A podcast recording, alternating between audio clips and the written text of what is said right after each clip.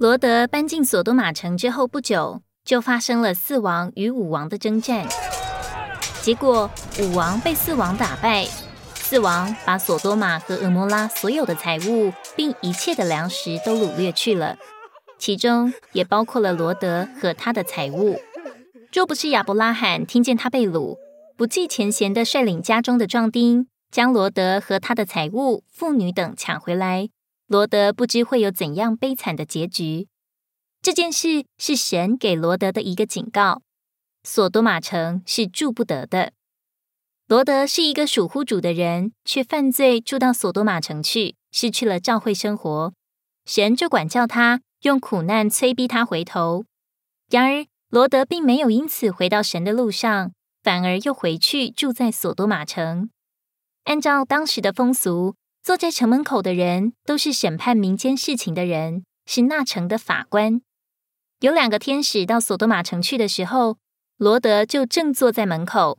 由此可见，他不但回去住在罪恶之地，他的地位还更进步、更高了。一个母亲给了孩子六粒糖，要他留到第二天吃。孩子想吃又不敢吃，不吃又舍不得，就用舌头舔。后来一粒一粒融化变小了，就先吃一粒，再吃一粒，终于全部吃光了。基督徒犯罪也是这样，违背良心一下，再违背良心一下，却不知每一次犯罪都有两种结果：一是得到最终的快乐，二是制造出犯罪的瘾，使他还想再犯。如果你是一个得救的基督徒，却一天天靠近世界，你是不能有平安的。神或许用疾病或生活中的难处来警告你，他没有别的目的，只要你能回头。可惜许多基督徒没有感觉，不会痛，因为不知道是神的鞭打，所以他们并不回头。然而，神的爱若不能吸引我们，他就要用鞭责打我们；如果神的话不能感动我们，他就要用苦难催逼我们。如果我们是属乎主的，我们犯罪退后，他必定管教。他不能宽容我们。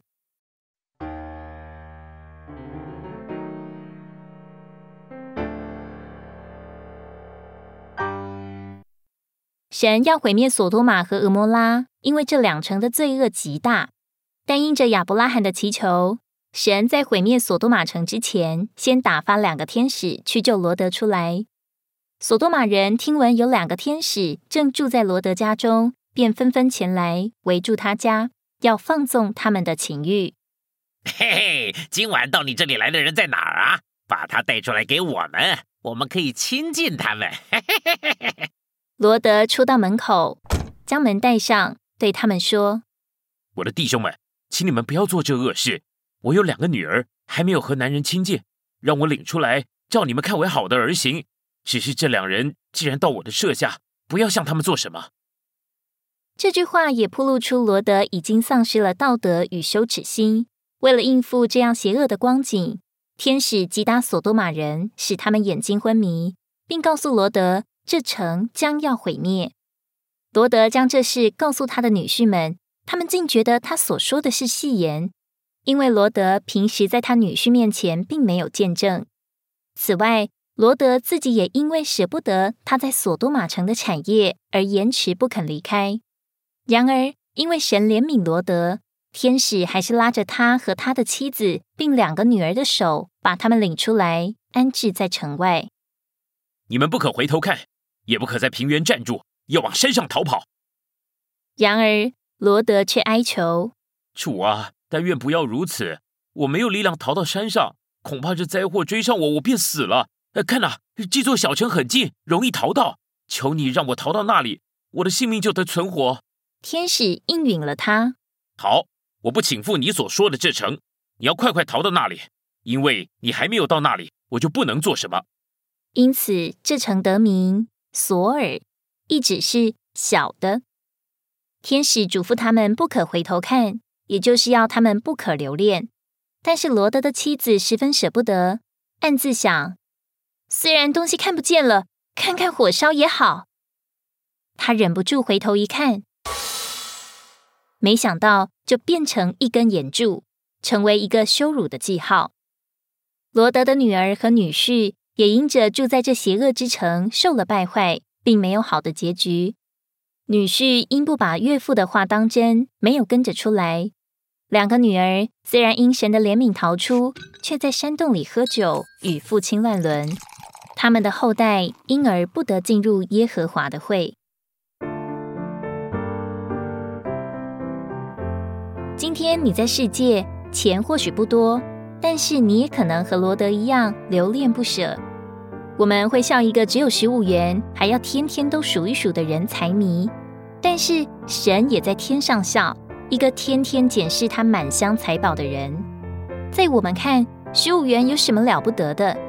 在神看，满箱财宝也有什么了不得的呢？主耶稣快来了，索多玛城被毁灭是将来世界的预表。如果你所有的盼望都建造在这世界中，有一天。天火要来把这些烧光，神要把这些灭掉。等到那一天，要逃没办法逃了。被提时，神只提人不提物，只救人不救火。今天所舍不得的，那天都要舍得。所以，我们今天就应当有所舍得。路加福音十七章，主耶稣告诉我们：到罗德出所多玛的那日。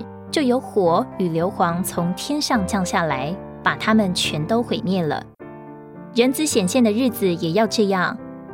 你们要回想罗德的妻子。主再来的时候，这世界也要受审判，地上的东西也要被烧灭。爱世界的人要留在地上，像罗德的妻子变成岩柱一样。弟兄姊妹们，恐怕我们太喜欢在虚浮的事上注意。却忘了在永远的事上注意，路也许还长得很。主如果还延迟，让我们今天就拣选当走的道路，让我们今天就注意什么是有价值的，什么是出乎神的，什么是存到永远的。盼望我们的荣耀不在今天，盼望我们今天就学习亲近神，盼望我们好好来走前面的路。彼得后书二章说到。神在倾覆索多玛城时，只搭救了那位恶人迎行忧伤的艺人罗德。这说明罗德是个艺人，却是失败的。我们要做得胜的艺人，就必须从罗德失败的事例受警戒。